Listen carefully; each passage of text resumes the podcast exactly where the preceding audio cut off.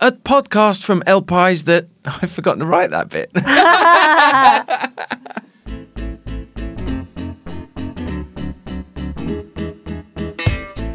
Hello, everyone. My name is Simon Hunter. I'm the editor of the English edition of El País, and this is. A podcast from El País that will ski down the slopes of the Spanish news, taking in the sunshine and the pretty trees along the way. Whether you're interested in a computer virus, the coronavirus, or even the herpes virus, we're here for you. Déjanos infectarte con nuestro entusiasmo. So sit back, relax, and let us break down all the Spanish stories that make you say.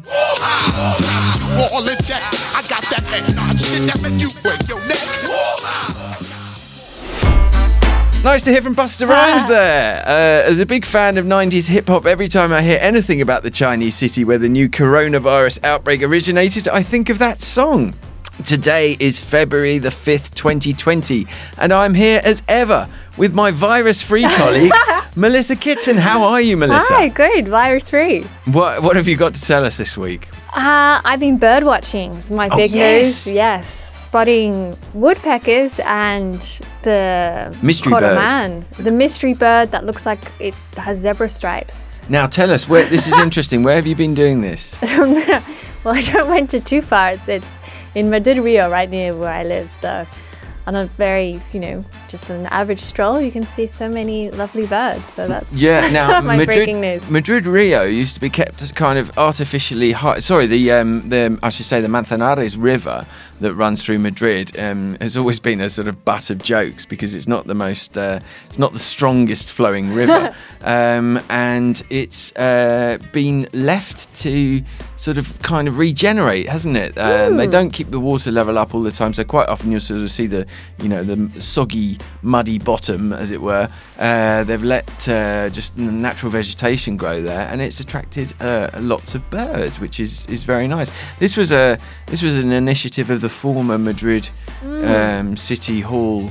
Uh, or city council, I should say. So let's hope that we, with the change, Yes. they're not planning on putting it back because I much prefer it the way it is now. Okay, that's great. Well, I have been uh, snowboarding over the weekend. I decided to um, ignore the Brexit news and go up to Cerler, up in the um, Spanish Pyrenees. Now, my geography is terrible, so I've actually just um, checked out on the map exactly where it is. And it's uh, i hadn't realized how close to france it is actually. It's really close to france really close to the border with catalonia. It's in the uh, region of aragon. And it was amazing. I've been there loads of times with my wife. It's where we tend to go because it's a small resort doesn't get very busy and very quiet as well. So a lot of the time you're not queuing to get on the ski lifts. Um, we had the slopes to ourselves especially on monday uh, when everyone you know kind of trailed off from the weekend, and it was fantastic. Um, you know, people think of holidaying in Spain, they think of sun and sand, and I think uh, you know people don't quite appreciate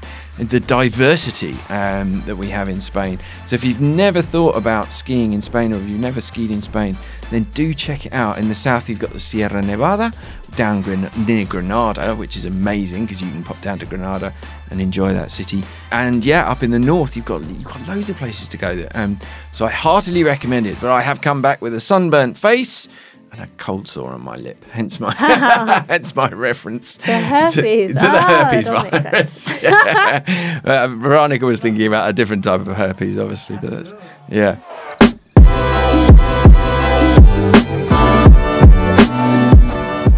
Right, so as usual, let's start with a bit of correspondence. You can find me on Twitter at Simon in Madrid. You can also use the hashtag KitPodcast, or you can email English edition at elpais.es if you are a traditional type. Tell us where you're listening from, why you're listening, and suggest topics for us. And please leave us a review on iTunes or wherever you get your podcasts from, and share this episode on social media. Get the word out, please. As always, we heard from our, I think, the most regular of our podcast heroes, uh, Mr. Alan Jones, at Mr. Alan Jones on Twitter. Uh, now, he took issue with me last week about the, the use of the word stonking. He said, No, no, no, that's only in your head, Simon. I don't know what you've been reading, but phrases like, We had a stonking good time are, or maybe were, common and definitely don't have the connotation that you implied. So I do apologise, uh, Mr. Alan Jones. I was brought up on uh, Rik Mayall as someone actually pointed out on the radio the other day, talking about me on the radio on TRE. Um, so that's obviously where I get that uh, mind in the gutter from. Um, he also uh, got back in touch with us in reference to our talking about our favourite words in Spanish uh, last week. I invited uh, our listeners to share them with us, and Mr. Alan Jones said, uh, hashtag Care Podcast, a favourite word, patucos. Do you know what that means, Melissa? No. It's babies' booties. I was, This was what, Ah. little those little baby slippers. This is what I was asking you about before. And then we heard from Chaz at Chaz Fondue on Twitter. He says, on the topic of favourite or least favourite words, I do like azafata, but aterrizaje no me gusta nada. Hashtag que podcast. So that's interesting. I, I, I like both those words. Aterrizaje. It's a nice word, uh, meaning landing, of course. Uh, and then we heard from um, Jason Whitaker, whose uh, name on Twitter uh, quite worryingly is at Jason Fist. Uh, he says, just catching up with the Care podcast after four days of no electricity. Thanks, hashtag Gloria. That's a reference to Storm Gloria. He says, our absent neighbours are going to have a nice surprise when they get home. And he uh, included a picture of this amazingly storm damaged um, house, which uh, did look really quite um, scary. Jason also uh, got in touch about the uh, Kettlegate story last week. He says, uh, At Simon in Madrid, your Kettlegate story reminded me of when my husband made a great paella that never, nevertheless had an unusually strong taste of vinegar. It was only afterwards that I realised he'd used the vinagre de limpieza from the now sparkling kettle instead of hot water.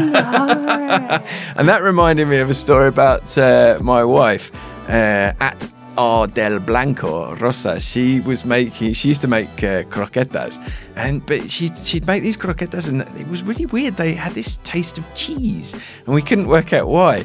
And then it, it turned out that the butter that she was using had gone rancid long, long ago. and it was giving these croquetas a really horrible uh, taste. Uh, Rosa then claimed on Twitter, she said, actually, they tasted nice. And Ferran, she tagged Ferran Adria, the chef, and said, at Ferran Adria should consider them in the future. Uh, no, Rosa, I think that would be a, a stu- stupendously bad idea. And I got an email from a gentleman called Amar Ahmed. He says, just wanted to contact you to say I've been looking for an English podcast on Spanish politics for a long time, and I'm so happy I found you guys. Quick question can't find you guys on Spotify. Veronica. If you are not uploading the KED podcast in it, is there a chance you might in the future? We should do that now because Spotify, I think people are more and more using Spotify for um, for podcasts. So yeah, good plan. Thank you very much, Amar. Then we heard from ah now this is probably my letter of the week from Annabelle. Hola, Simon and Melissa. I am one of the infamous Senora Wright Spanish A level ah. students whose passion for the Care podcast was so evident that my class and I have been listening to it ever since. The podcast is really helpful in keeping me up to date with the main stories in Spain at the moment. Así que gracias. I know that the exhumation of Franco was a recurring topic in the podcast last year, but I was wondering if there had been any updates to Sanchez's policy around the topic of the historical memory law since his re election that you could possibly cover during one episode of Care. I am also interested in hearing about the increasing influence of Vox and its attitude towards immigrants. Now, that's a really good point, actually. Historical memory, not much going on, really.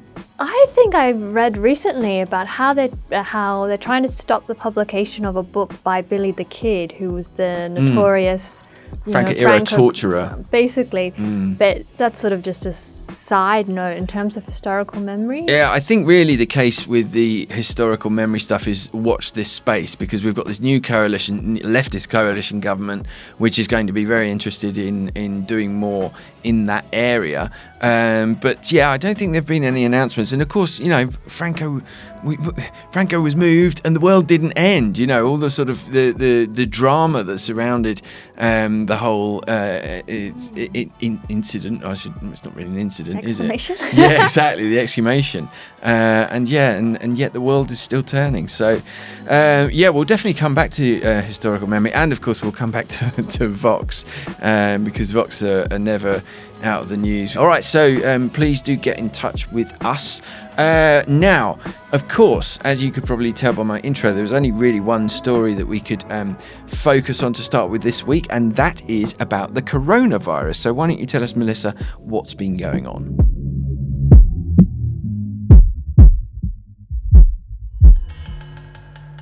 Yes, well, last week the Spanish government announced it would evacuate the 21 Spanish citizens trapped in the Chinese city of Wuhan due to the outbreak of the coronavirus from China. It was welcome news for the Spaniards who were desperate to leave the city, which had been placed under quarantine to stop the virus from spreading. But deciding to leave was not as easy for all of them. For one woman, it meant leaving her Chinese husband behind in the hope that they would be reunited in the near future. The evacuation itself was also a challenge. The size of Wuhan, which is four times bigger than Madrid, meant that just getting people to the airport was difficult. Once at the airport, the group had to pass through passport controls and two health screenings before they were allowed to board the plane. The whole process took over two hours. The plane was also taking home British, Norwegian, and Danish nationals. It stopped first in London before touching down in Madrid on Friday. Once the plane landed, two doctors boarded the aircraft and took the passengers' temperature. When the all clear was given, the group were taken to the Gomez Ulla military hospital in Madrid to be quarantined. The Spaniards will spend 14 days in quarantine to make sure they have not contracted the new virus. Among the group are the Spanish trainers of the Wuhan soccer team, a two year old girl, a month old baby, and El País correspondent Jaime Santirso. More than 24,000 people have been infected by the virus, and nearly 500 have died. In Spain, a German man on holiday in the Canary Islands became the first person to test positive for the new virus. He is currently being treated in La Gomera and is expected to recover soon. The 21 Spaniards in quarantine are also optimistic. None of them have so far shown signs of fever, and the real challenge now is remaining occupied through the 14 day quarantine. All right, so Melissa, yes, you mentioned that among the evacuees uh, is our very own correspondent from China, Jaime Santirso. And by the magic of technology, we've actually got Jaime on the line. So, Jaime, how are you? Hi, Simon. How's it going? Very well, but more to the point, how are you? Good, good. Just, uh, just the regular quarantine life. exactly, just just part of the job. So first of all, tell us a bit about yourself because I believe you are you were you were stationed in Beijing at the time of the Wuhan outbreak. Is that right? Yes, that's right. I've been living in China for the last five years. I just joined the paper last year, and I was in Beijing at the time when when the whole this whole outbreak started. It was Wednesday, 22nd, when we decided to go to Wuhan just one day before the city was in lockdown. So basically, you arrived, and then before you knew it, you were you were confined to the city.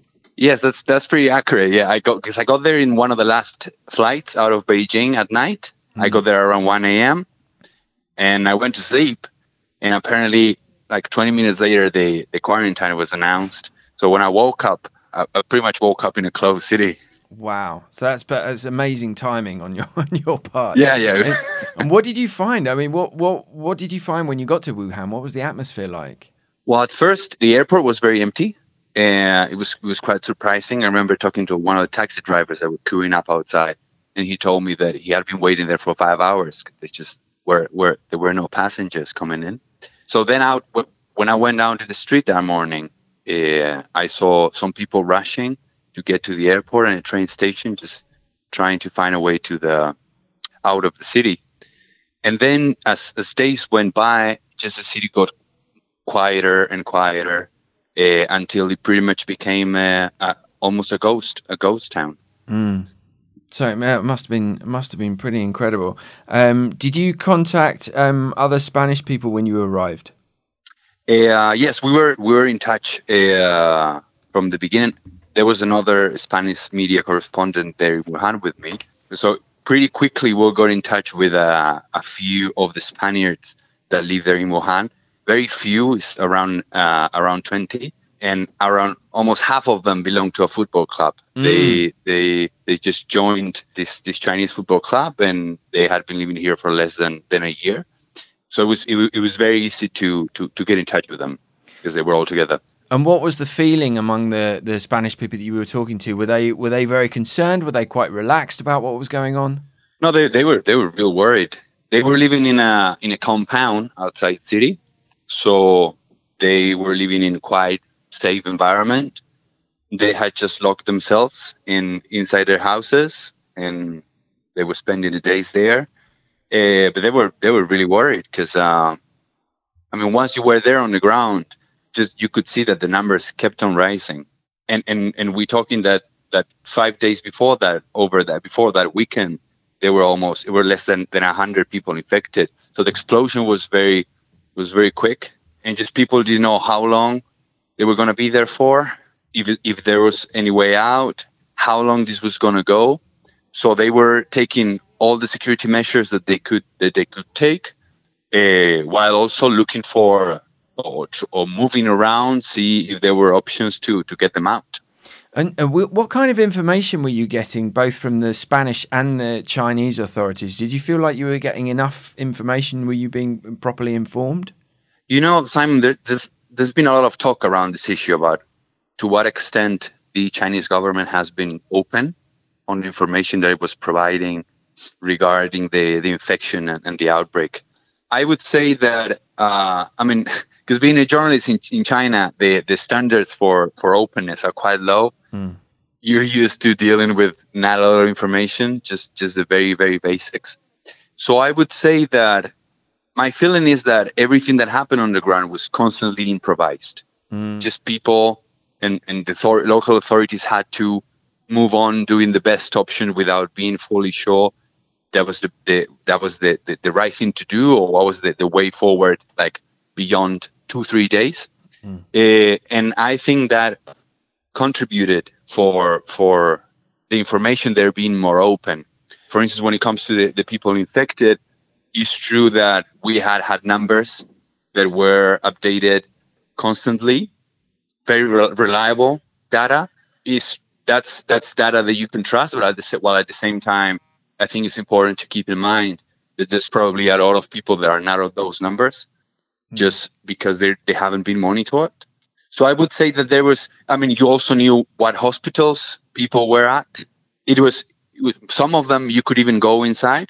So i would say that there was a there was some room to to to to know where to go as you can imagine, we, we sit right next to the your section, which is the international section, and so hmm. we're all you know we're always you, you can hear people you know people talking, people chatting, and, and newsrooms are obviously always hotbeds of rumors and gossip and things like this. And uh, at some point last week, I heard someone saying, "Yeah, um, you know, uh, Jaime's got a fever." And we're like, "What?" and this, this kind of rumor went round that you had a fever. Veronica's nodding as well that you heard that she had heard that, and I think at that point we were all quite concerned. Is that is that true? Were you were you uh, showing some sort of symptoms that you might have had the coronavirus?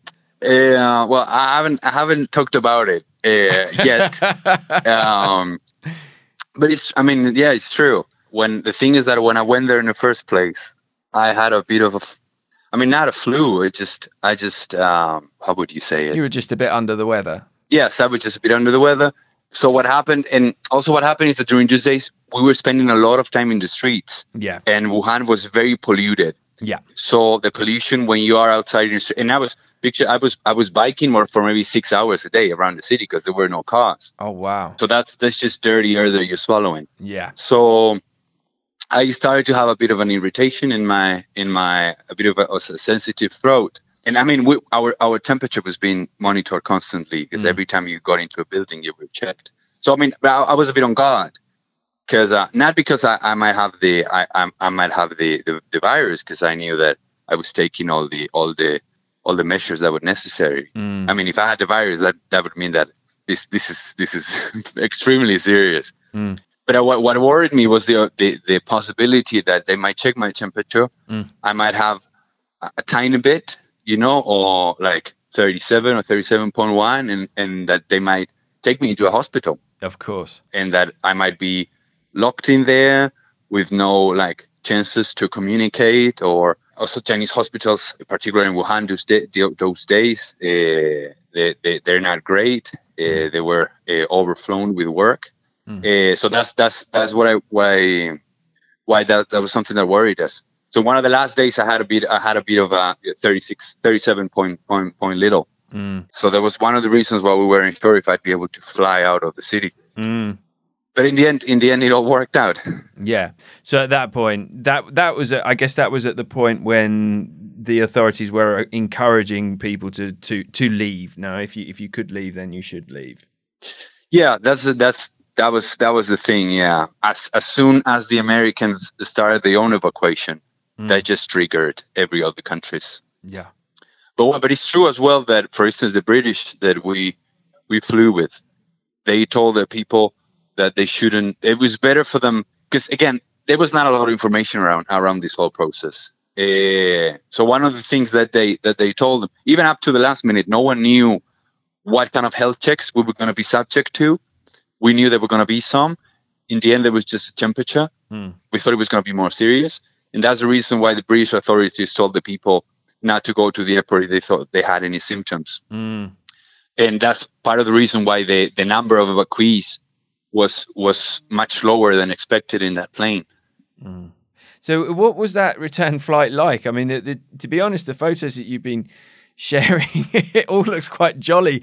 Everyone with their you know face masks on and thumbs up, and you know, did, what, what was mm. the what was the atmosphere like on that return flight? Because you had a, a real mix of nationalities there. It looked like as well. Yeah, yeah. I mean, I think that it's important to note before answering that question that every person deals with an issue as complicated as this in a different way.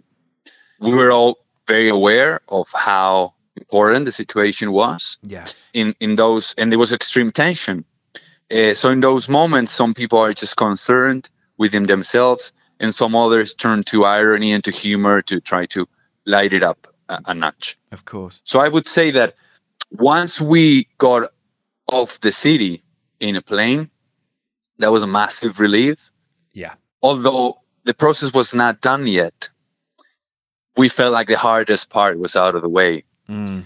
yeah, I mean, actually, there was quite a mostly within, within ourselves because the, the Spanish community, we, were- it was just 20 of us. Yeah. Uh, a lot of people from Andalusia that helped.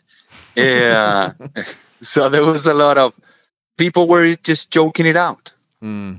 which has been also something that has a trend that has been present here while we while we've been inside the hospital. Yeah. So, so tell us about the quarantine. You, you you are into your fifth day now, I think. Is that right? That's right. And so, what's the atmosphere like within the hospital? Well, we just got the news today, yesterday night, that uh, we've all po- tested negative to the virus. Oh, fantastic. That's again, so that that pretty much means that everything's over. Right. There is just these precautionary measures that were negotiated with the Chinese government, Yeah. which means that we'll stay here for the full amount of our 14 d- days, like it was suspected. Uh huh. But at least we know that we're all healthy. We've all we've from the first time we've been treated like we were healthy people. That's something that the that the medical workers here told us from the very first day. Said you're not sick. You're not sick. Mm. You are you are you are healthy. You know we're going to treat you like that. Mm. So I would say that in here, I said it's it's a bit what I was saying earlier. This is s- such an unusual situation Mm.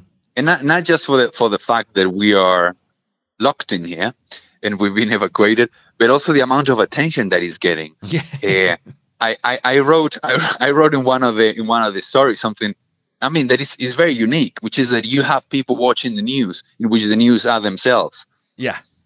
So when and when we got here the first day, if you look out the window, you can see the reporters. Wow. They are they are like live outside the building. So it's a bit like a Simpsons episode. um, but so in that sense, it's very natural to come out, you know, and just laugh about it. Yeah. Because in the end, like you're you're like 20 people here locked, and I mean, p- people are great, they're very fun and outgoing. So that was kind of like where I was putting the angle, the perspective in, in my reporting when I started. Mm. But then I realized that I mean that's that's part of the picture, but it's not all the picture. There's also people who are struggling, Yeah. uh, people who have been having a, a bad time because they don't know. They're worried about their health. They're worried about not seeing their loved ones. And but I think that second dimension has been lowered now that we know that we're all healthy. Of course, yeah. And as um, Melissa mentioned in her introduction, you've got uh, there's a baby with you and a, a toddler. Are they coping okay? Are the are the are the young ones okay? They're they're doing great. I think. I mean, this is not a unique situation. Many other countries in their quarantine spaces they also have young younger people and, and, ch- and children. My, I mean, my impression is that they're not fully aware. I mean, of course, of what's going on. Hmm. They, their parents are doing a great job in, in, in keeping them entertained and and seeing the positive aspect out of it. Hmm. Also, the the the uh, the people working here have been amazing. So we have some extra rooms, and they they they prepared one as a as a playing area for Oh, them. That's nice. Yeah, I, I, I'm always curious, like to think how will they look back to it once they grow up. They probably won't remember anything. No, Uh, but I, I I don't think they're they're having a bad time. that's great. Just, Well, uh, just their par- just their parents had a bad time. well, it'll be a great story for their parents to tell them when they're a little bit older, especially because they'll be well, they'll have your chronicas and they'll also have all of the press clippings and all of the news reports and say, "Hey, look, you were there." Yeah, were yeah, yeah. It's amazing. yeah, they they- they use they use the stories to to show the children they were actually in there. of course, yeah. That's brilliant. So, all right then. Well, when your two weeks is up, what, what is your plan, Jaime? Are you gonna get? You gonna head straight back to China? What are you gonna do? Well, that's that's that's an interesting question because um we don't like no one knows how long this is gonna go for. Mm, SARS lasted for for seven months. This has proven to be much more contagious, although the measures had been taken uh, also much more rapidly. So I guess that they could be contained in less time. But many many many flights are out of and in Chi- co- going to China have been cancelled. So I don't really know. I was gonna go. I was I was gonna go on a couple weeks of holidays, starting starting February actually. um, so I'm I'm not I'm not really sure what's gonna happen. It's now. probably a good time to take a bit of holiday. I would have thought after this true. after this little adventure. All right. Well, thank you so much for taking the time to talk to us, uh, Jaime, and best of luck for the rest of the quarantine. We'll be reading and we'll be translate, translating your uh, reports from inside the hospital. So uh, keep your spirits up. Send uh, send our love and uh, regards to everyone that's in there with you. And uh, yeah, and when you're out, uh, we'll take you to Casa Lafu in on Gran Via for a for a, a Chinese hot pot. Oh, on. all right, all right. I'm not a big hot pot fan. Yeah, I have to Oh, tell ah, okay. you. Well, I I'll, have to I'll have the you. hot pot. You have whatever. But you well, like. but I'm open to negotiating. Excellent. Well, thanks so much for your time and Th- best of luck. Thank you so much, Simon. The pleasure has been totally mine. Wow. Well, that was interesting. Wow, that's really, really. I mean, he in one of his uh, news, in one of his reports from the quarantine, I think his first one, he said there's that golden rule of journalism that you know you should not be the centre of the story, but in this case, he very much has become uh, something uh, of the centre of the story. So really, really interesting and great news, of course, that they've all been given the all clear. So we'll be keeping an eye on uh, the reports from the military hospital in Madrid and see what uh, Jaime uh, has to tell us. Right, so now more excitement. We it was all it was all kicking off at Madrid's Barajas mm. Airport on Monday. Melissa, why don't you tell us what was happening? Yes, well, Madrid's Barajas airport had something of a, a nightmare day on Monday. The day started off badly with thick fog delaying numerous flights. Then at 12:30 p.m., the airport was forced to shut down its airspace after two pilots reported the presence of drones near the runways. All planes were stopped from landing and leaving the airport. Nearly 30 flights scheduled to arrive in Madrid had to be diverted, while those set to depart suffered major delays. It was more than an hour and a half before the airport reopened its airspace. But not long after flights resumed, there was another disaster. An Air Canada plane carrying 128 passengers suffered damage to one of its wheels during takeoff and was forced to make an emergency landing. The situation was further complicated by an engine problem. For the next four hours, the Toronto bound plane circled the Spanish capital to burn off jet fuel.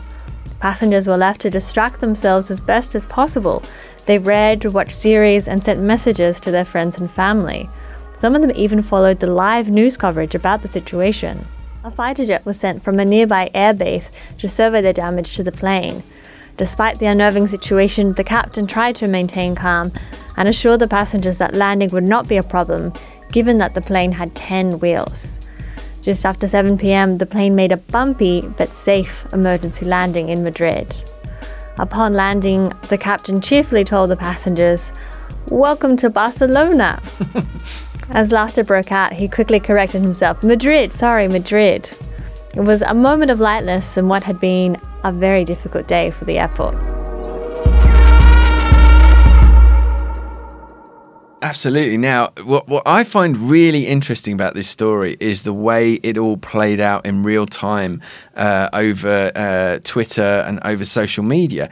Um, uh, the our colleagues at Verne, um, one of our one of our sections here at El País, they look for kind of interesting stuff uh, on the internet. Um, they've done a great compilation uh, article of all the tweets that were going uh, out on Twitter about this situation. And if you look at the very first one that they pick up on, um, it was someone who noticed that the um, plane had flown so low over Tres Cantos, which is a sort of satellite town outside of Madrid. Um, so it immediately got picked up. And of course, this plane this plane was flying so low over the city, but one of the passengers reported being able to actually see people walking along Gran Via. So immediately alerted um, people to what was going on.